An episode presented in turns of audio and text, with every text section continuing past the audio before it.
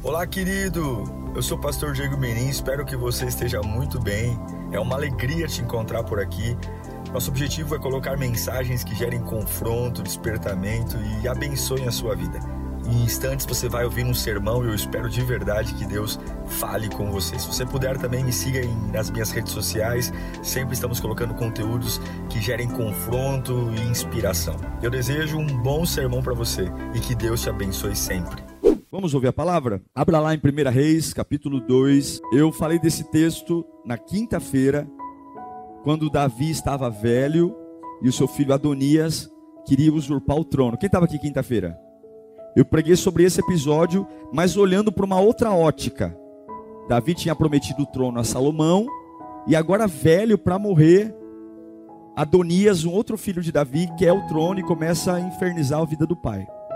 Eu vou falar de novo desse mesmo episódio de Davi, mas agora não com a relação de Davi com Adonias, mas com a relação de Davi com Salomão. Tá bom? Vamos lá. Uh, 1 Reis 2, do 1 ao 4, diz assim: ó. Quando se aproximava o dia da sua morte, Davi deu instruções ao seu filho Salomão.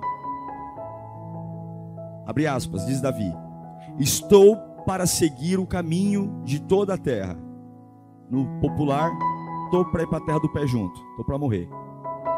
Por isso, seja forte e seja homem. Obedeça ao que o Senhor, o seu Deus, exige. O que, que ele exige? Ande nos seus caminhos, obedeça os seus decretos e os seus mandamentos, as suas ordenanças e os seus testemunhos conforme se acham escritos na lei de Moisés. Se você fizer isso, assim você prosperará em tudo o que fizer e por onde quer que for. Olha o 4. E o Senhor manterá a promessa.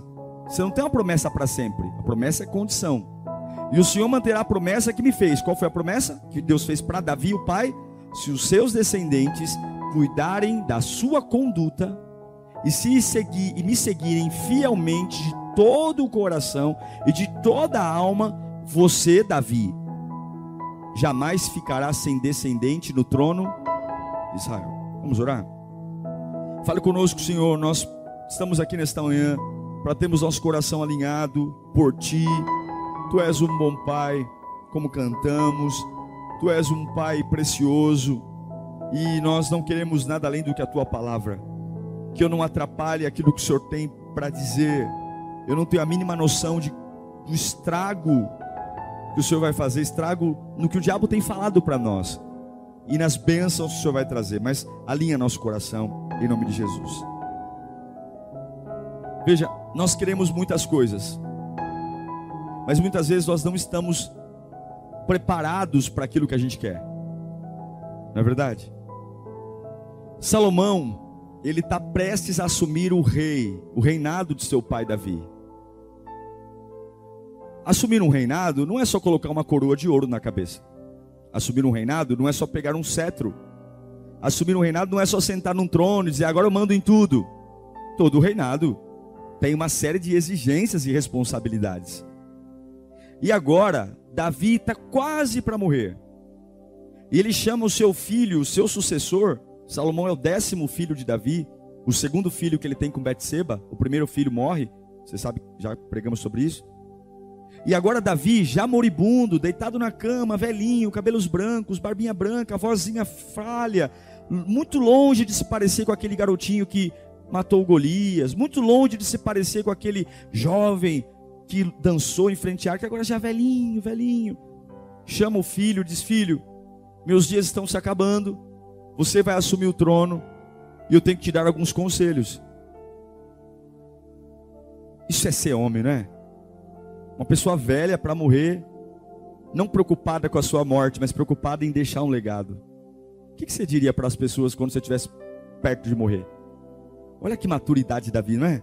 Ele não está ali dizendo, ai, não aguento mais, vou morrer. Não, ele está lá, tô bem, já percebi que Deus vai me levar. Filho, vem cá, deixa eu te dar uns conselhos. Isso é, isso é fantástico, né, gente? Isso é lindo demais. Ele diz: Ó oh, filho, seja forte e seja homem. Se a gente for comparar a ideia de masculinidade bíblica com o conceito de masculinidade nossa hoje, a gente vai ver que tem uma distância muito grande. Na Bíblia só existem dois tipos de masculinidade: menino e homem. Quem criou uma terceira categoria foi a nossa geração. Qual é a terceira categoria entre menino e homem? Adolescente. Não existe na Bíblia não existe na vida cristã uma relação ou uma terceira fase num processo de masculinidade. E aqui, não estou pregando para homens, as mulheres entendam num processo de maturidade, ok? Não existe numa fase de amadurecimento três fases. Você nasce como menino ou menina e de repente você se torna mulher ou homem. A nossa sociologia construiu uma terceira fase, uma fase chamada adolescência. É uma fase que os meninos ou as meninas não gostam de ser chamados mais como meninos e meninas, ou como crianças, ou como ah, querem ser chamados uh, como homens, ou como mulheres. chega numa fase da adolescência que se trabalha muito duro para tirar aquele estereótipo de ser criança. Aquela autoafirmação de dizer, ó, mudei, pelo na cara, né? As minhas virei mocinha, né? E esse processo evolu que a gente chamou de evolucionista criou uma categoria que tem matado tudo. Uma categoria que não é nem homem e não é nem menino. É adolescente. Jesus disse que a forma que nós temos para conhecer a árvore é olhar para quê? É olhar para o fruto. Então nós temos uma categoria hoje de pessoas, e quando eu estou falando de adolescência, não estou falando só de idade adolescência. Porque tem muito, muita gente com 70 anos que ainda é um adolescente. Tem muita gente com 80 anos que ainda é um adolescente.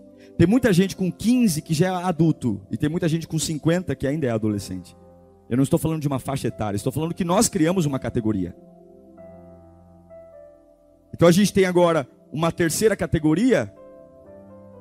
E nesse estado, essa pessoa quer autonomia, quer autoconhecimento, e ela se torna rebelde para muitas coisas. O problema dessa terceira fase é que a gente quer uma liberdade, a gente quer uma autonomia, se tornando rebelde, desobediente, desrespeitando mandamentos, desrespeitando a palavra, desrespeitando pais, desrespeitando normas. Por quê? Porque é uma categoria maravilhosa, onde eu me torno maravilhosamente livre e maravilhosamente preguiçoso para os meus deveres. O que a gente tem hoje são pessoas que entram numa terceira fase que querem privilégios, mas não querem deveres. A gente está perdendo a noção de que no reino de Deus não existem três fases, são só duas: menino, homem, menina, mulher. Não existe uma terceira fase. E se nós não rejeitarmos essa cultura na nossa vida espiritual, se nós não rejeitarmos essa cultura na nossa família, nós vamos perder as bênçãos de Deus. Pais que criam homens, mães que passam a criar mulheres e, e homens, e não mais fases intermediárias. Vou fazer uma pergunta que todo mundo tinha que fazer: quando eu posso começar a namorar? Né? Primeiro que namoro nem é bíblico. Não existe o namoro na Bíblia. Namoro também é uma condição criada pelo homem. Namoro não é bíblico. Primeiro que o conceito bíblico para namoro não existe. Mas o okay, que? Vamos namorar. Vou namorar para quê? Para que que eu vou namorar? Para ter um namoro recreativo? Para ter um namoro de curtição, para desfrutar de privilégios? Ou eu vou ter um namoro para assumir responsabilidades? Quando é que eu posso me envolver com o sexo oposto? Quando é que eu posso namorar? Biblicamente, eu só posso me envolver com uma pessoa com algumas características. Pela Bíblia, eu só posso decidir ter alguém do meu lado quando eu estiver espiritualmente maduro para liderar a mim e liderar a pessoa espiritualmente que eu vou namorar. Biblicamente falando, eu só posso ter alguém do meu lado quando eu puder ter capacidade de dizer: eu vou ter filhos e eu tenho estrutura para treinar os meus filhos para serem homens de Deus. Eu tenho estrutura para treinar meus filhos para serem homens de Deus? Quando é que eu vou namorar? Quando eu entender que eu vou ter crises e eu não vou deixar a peteca cair nunca. Eu vou sofrer, eu vou apanhar, eu vou ter desgosto, eu vou ter um monte de vou ter vários problemas e eu não vou deixar a peteca cair. E último, para eu namorar, eu tenho condições de ser provedor de uma família? Eu tenho condições de ser provedor e protetor de uma família? Ou eu tenho que dizer, mãe, pai? Mas essa terceira categoria transformou pessoas cheias de direitos e poucos deveres. Vou te dar exemplo de um dos homens mais adolescentes da Bíblia: Adão. Aonde Adão estava quando a serpente conversou com Eva? Onde? Onde Adão estava? Não sei. A serpente conversando com Eva e ele estava à distância. Aonde Adão estava quando Caim matou Abel? Qual é o pai que não consegue perceber uma doença em casa de um filho prestes a assassinar outro? Cadê a responsabilidade do Adão? Adão foi um homem que entrou na categoria de um dos maiores adolescentes espirituais da Bíblia. Um homem que, quando a vida dele foi exigida, ele some, ele se apaga, ele se ofusca. O filho mata o outro irmão e ele não está sabendo, está longe. A mulher dele está batendo um papo com a serpente e ele não está sabendo de nada, está longe. Davi está chamando Salomão para bater um papo com ele, para dizer: Filho, você pode ter porte de rei, você pode ter cara de rei, você se parece comigo, você é bonito. Salomão é um homem belo, bonito. Você é um camarada que tem futuro, mas crescimento físico não, de, não determina crescimento espiritual. Entrar na puberdade, não, não, não, não, não. Para você assentar nesse trono e assumir responsabilidade, para você suportar o que você deseja, você primeiro, primeiro, você vai ter que ser forte. Você vai ter que ser forte. Tudo isso você vai esperar, o reino, o ouro, o poder, tudo isso aí você esquece. Atrás desse glamour real é pancada. Atrás desse trono é cobrança, é julgamento, é pressão, é colocar a cabeça no travesseiro e ter que decidir pela vida de uma nação inteira. Você vai ter que ser forte. Sabe isso que você deseja para sua família, para o seu ministério, para o seu trabalho? Deus está tendo uma conversa com você aqui hoje. Você só vai suportar isso se você for forte. Davi não está pensando nele, não, ele está para morrer. Davi está pensando no filho. Filho, o que está para vir no teu futuro, você vai ter que ser forte. É um pai falando com amor para o filho, pegando na mão do filho, dizendo: Filho, seja forte. Isso aqui não é um conselho, isso aqui é uma condição, porque se Salomão não for forte, ele perde o trono. Não é assim um conselho, é uma condição. Rei fraco cai. Rei fraco perde o trono. Isso que você deseja, essa promoção que você deseja, esse trono que você deseja, esse novo nível de família que você deseja, esse novo nível de esperança, esse novo nível de ministério, esse novo nível de equilíbrio emocional, tudo isso que você está projetando para a sua vida, que talvez a gente só está olhando para a beleza, para o glamour, para o quanto a minha vida vai melhorar, esquece isso. Tem um rei moribundo deitado na cama, pegando na tua mão, falando: Filho, não se iluda. Não se iluda com a beleza da coroa. Não se iluda que, com pessoas batendo continência para você. Filho, não se iluda. Você vai precisar ser muito forte. Deus está falando para muitas pessoas aqui que estão seduzidas por aquilo que estão esperando. Não se iluda. Seja forte. Seja forte. Não entra numa terceira categoria de adolescente espiritual, onde você está ali, ó, eu agora eu consigo. Não, todo direito te traz deveres pesadíssimos. Salomão ia ter que ser rei, líder, e um dos principais ingredientes para um líder é o esforço. Um dos grandes ingredientes para quem vence na vida, para quem quer vencer onde está plantando, é se esforçar. Se você não se esforça, você não tem direito a sonhar. Se esforce, meu filho. Assuma essa liderança. É por isso que no Salmo 28, 7, o próprio Davi diz: aqui na sua juventude ainda, o Senhor é a minha força, Ele é meu escudo, nele o meu coração confia e dele recebo ajuda. O meu coração exulta de alegria e com um cântico lhe darei graças. Seja forte. Não é apenas um pai velho comunicando um filho para ser forte, não. É um homem que já enfrentou Golias. É um homem que já carregou coroa, é um homem que já pecou. É o Davi que já mandou matar, é um homem que já passou por tudo na vida e agora está olhando para o filho, filho, eu já fui rei a minha vida toda, e estou dizendo para você agora, seja forte. Você vai ter que ser forte. No Salmo 1 Samuel 17:37, ele vai dizer, ó, o Senhor que me livrou das garras do leão, o Davi, e das garras do urso, me livrará das mãos desse filisteu. Diante disso, Saul disse a Davi: Vá e que o Senhor esteja com você. É esse Davi que aqui era um garoto e está dizendo: Olha, rei, eu não tenho espada na mão, eu não tenho uh, lança, mas eu só eu vim trazer marmita para os meus irmãos e eu fiquei sabendo que tem um Golias aí, um gigante aí, um sei lá, um filisteu aí e eu vou lá, porque eu sei que o Senhor já me deu força para rasgar leão, rasgar urso. Você só vai suportar o que você deseja viver se você for forte. Aí Davi olha para Salomão, com a mão tremendo: Filho, além de ser forte, seja homem. Meu Deus, isso é forte, não é? Talvez o filho, pai, mas eu não. Não, filho.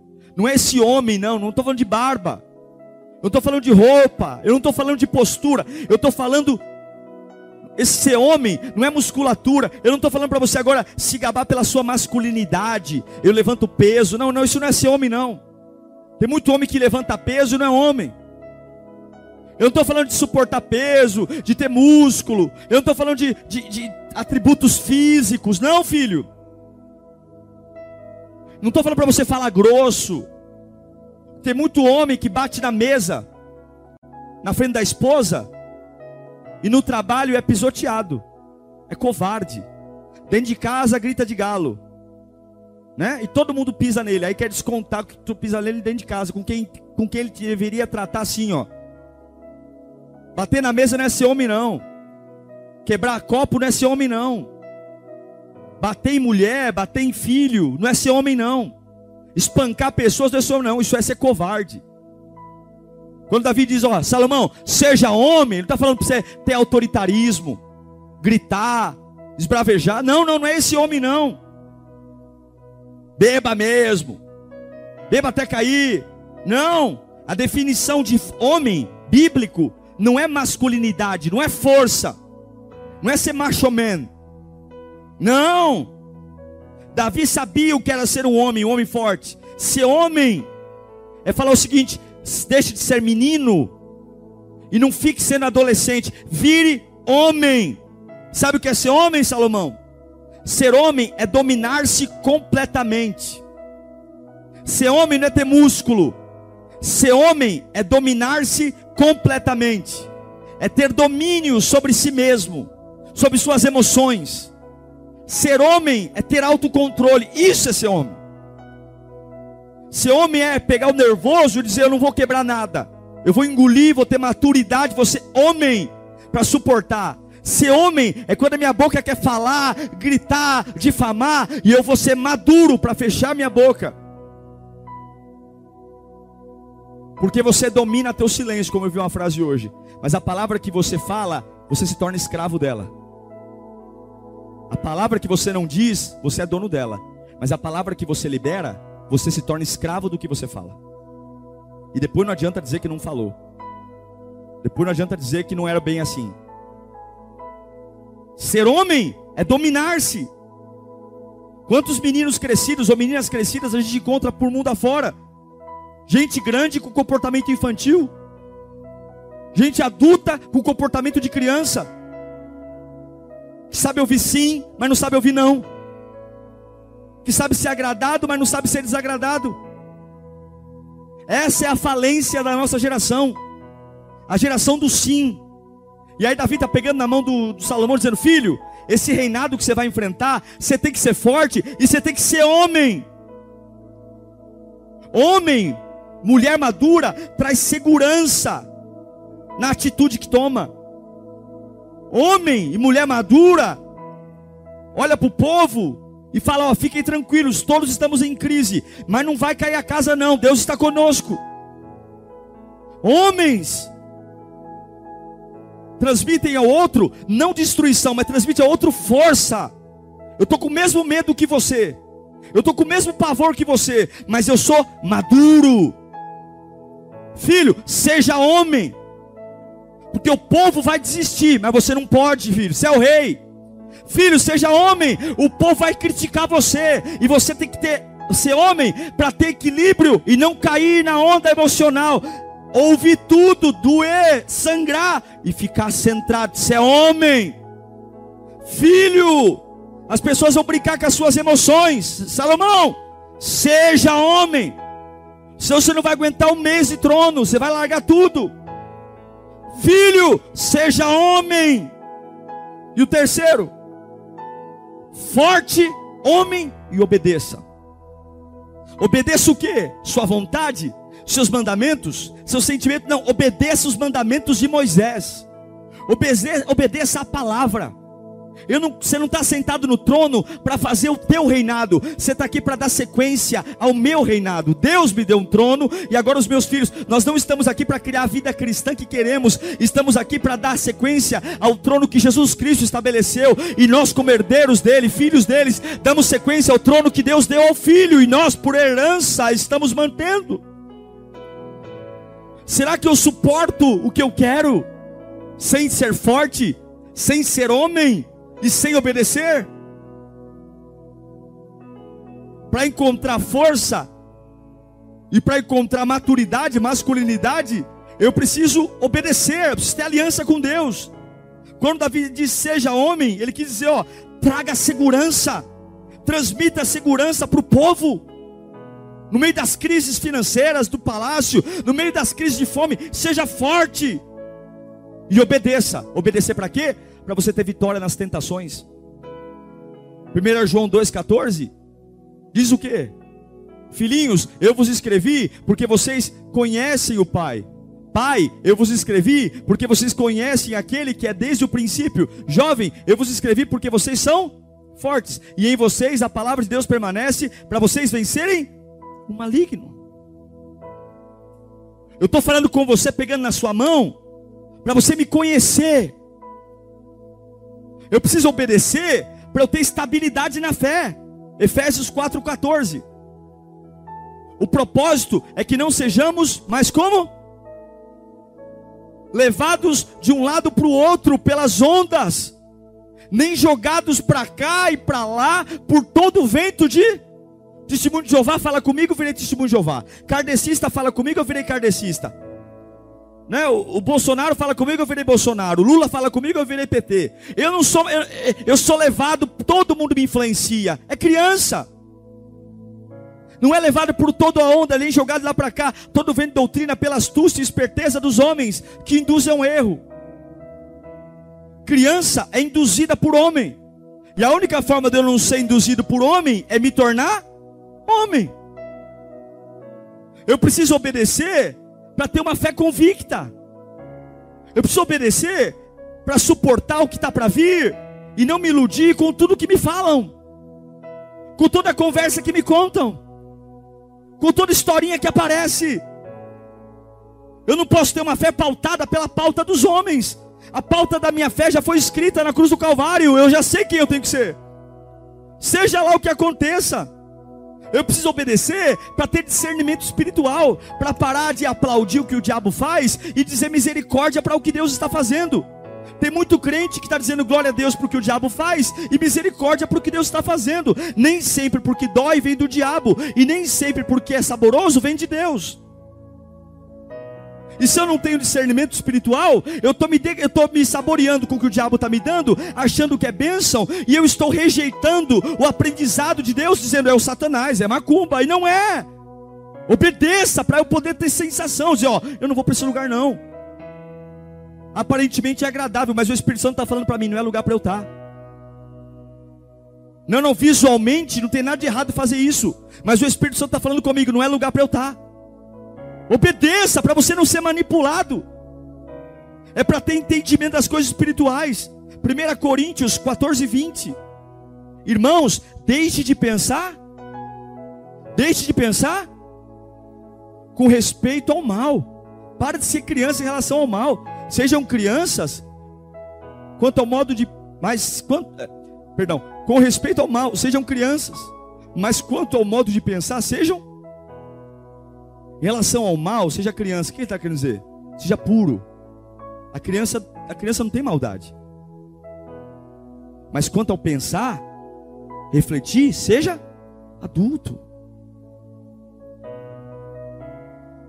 Eu preciso obedecer para eu sair do raso e viver as coisas profundas do reino. Hebreus 5,14. O alimento sólido é para adultos os quais, pelo exercício constante, tornaram-se aptos para discernir, porque eu sou adulto, o bem, o mal.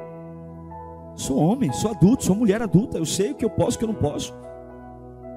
Não preciso ficar atrás de profetada, não preciso ficar atrás de revelaçãozinha, não. Deus me amadureceu.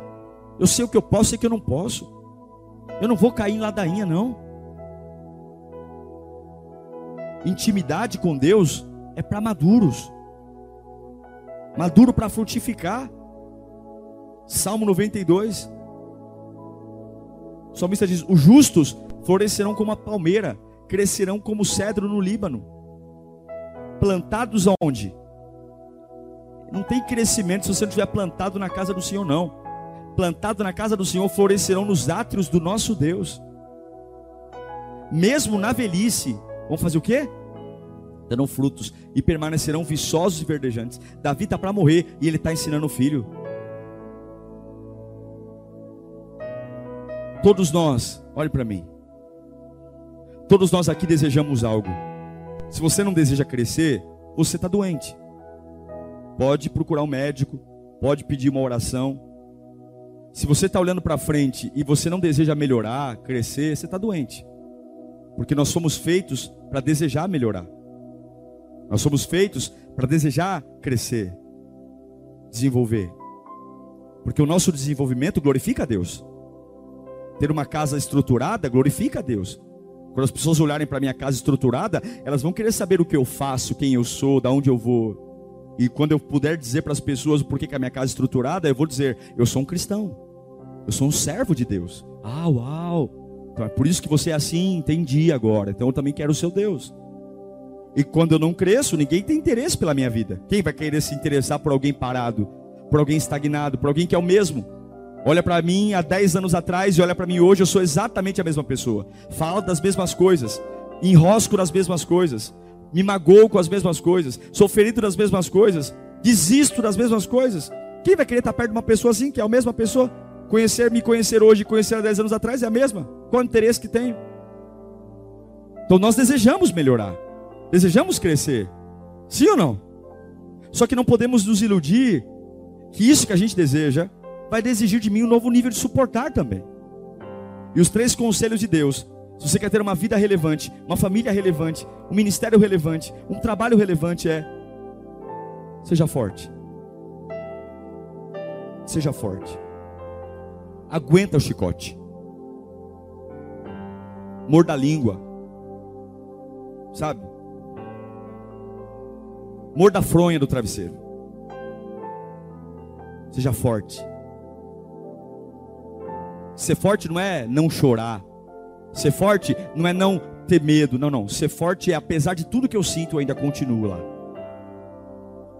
Mesmo com medo, mesmo com angústia, mesmo com tristeza, eu ainda estou lá.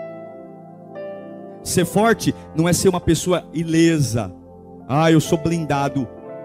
Eu já vi tanta gente falando assim, ó. Não sei se você já conheceu alguém assim. Ah, eu sou maduro. Pode me falar tudo que eu aguento. Mentira. Uma vez eu conversei com uma pessoa, né?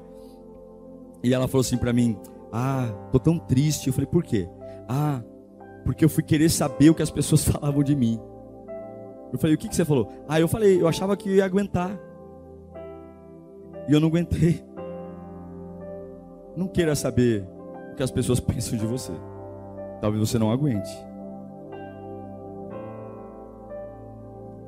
Seja forte. Chore mas continue sendo forte. Segundo, seja homem. Você é dono das palavras que você não diz, mas você é escravo das palavras que você diz.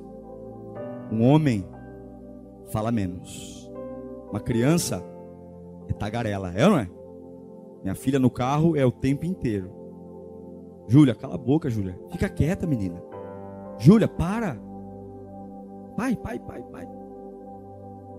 O silêncio é uma benção. Ficar quieto é uma benção. A sabedoria nos traz silêncio.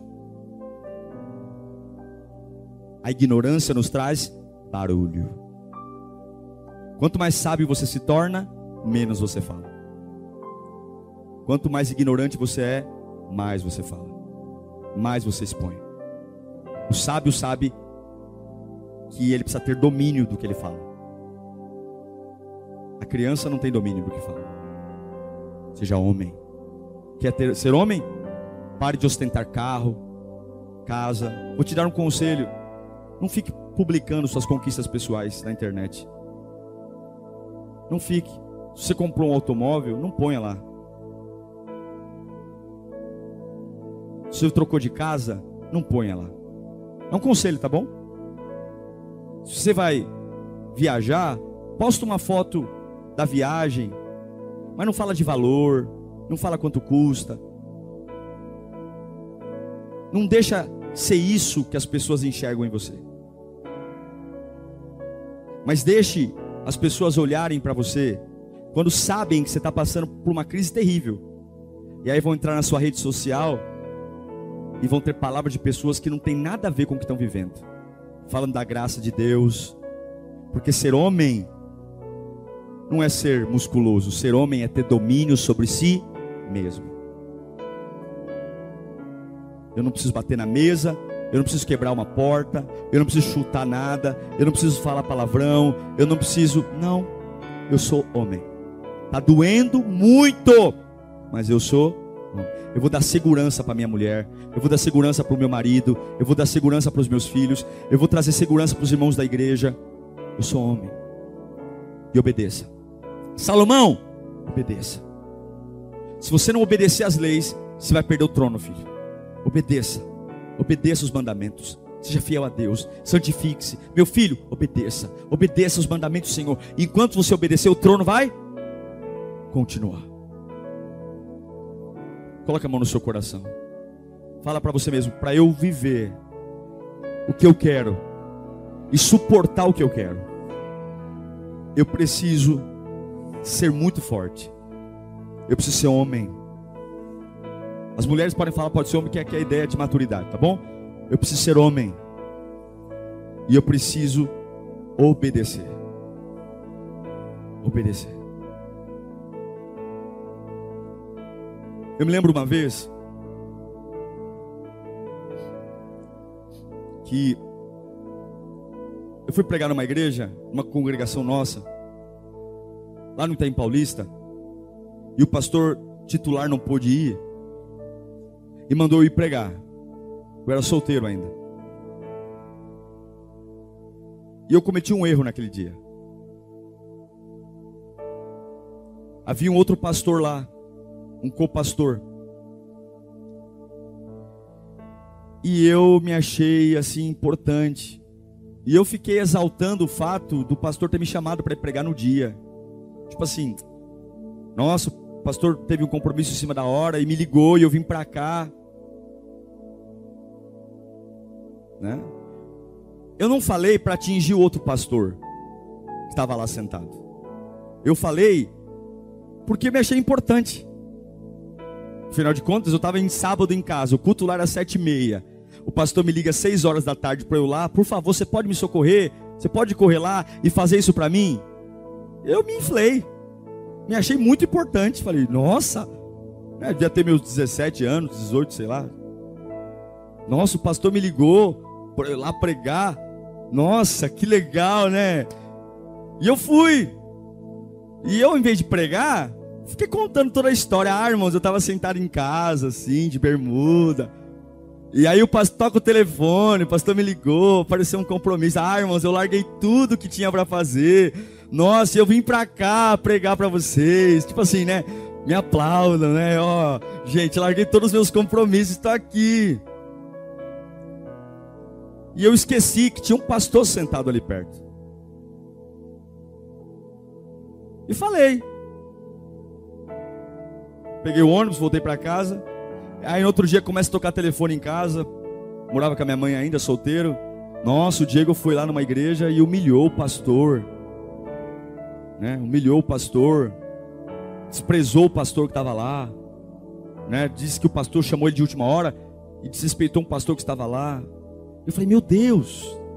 Né? Mas não foi isso. Mas ficava feio também eu explicar por que, que eu falei aquilo. Eu aprendi naquele dia que eu ainda não estava pronto para ser quem eu queria ser. Que eu ainda era um garoto que me iludia com os pequenos pirulitos e balas que me davam. Quando eu subi naquela plataforma e fiquei exaltando os bastidores, dizendo: Nossa, eu larguei tudo para vir, eu larguei tudo. Eu esqueci de que não era uma posição, era uma honra. E eu tinha que ser ainda mais humilde, dizer: Senhor, obrigado. O Senhor ter visto em mim essa graça de me dar essa oportunidade de estar aqui pregando. Gente, não, Deus é bom, eu não merecia estar aqui. Mas eu escolhi o lado da minha exaltação. Em outras palavras, eu ainda não estava pronto para suportar aquela, aquele privilégio. Eu não fui forte, eu não fui homem e eu não fui obediente, porque a missão era pregar e não falar de mim. E hoje, como homem, eu consigo olhar para os meus erros e dizer: eu sei o que eu não posso fazer mais. Eu sei o que eu não posso falar. Eu tenho clareza de que naquele dia eu fui muito infeliz. E hoje eu digo para vocês: hoje eu sou homem. E eu não faço isso. Ouça o que Deus está falando. Seja forte, seja homem e obedeça.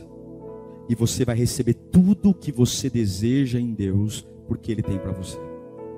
Agora, se você quiser receber sem ser forte, homem e obedecer, você vai passar vergonha e vai magoar pessoas. Eu magoei aquele pastor sem pensar. Magoei ele. E aí depois fantasiaram um monte de coisa. Enfim, a mente das pessoas é fértil, né? Depois eu vi que coisa que eu nem falei, falei. E aí eu percebi, nossa, eu falei isso mesmo. Não me lembro. Falou. Até quando as pessoas você estava lá e você falou do, dele. Eu falei, não, não falei. Não, eu vi você falando. falei, ah, se você viu falando. Mas eu faço a meia culpa. Eu errei.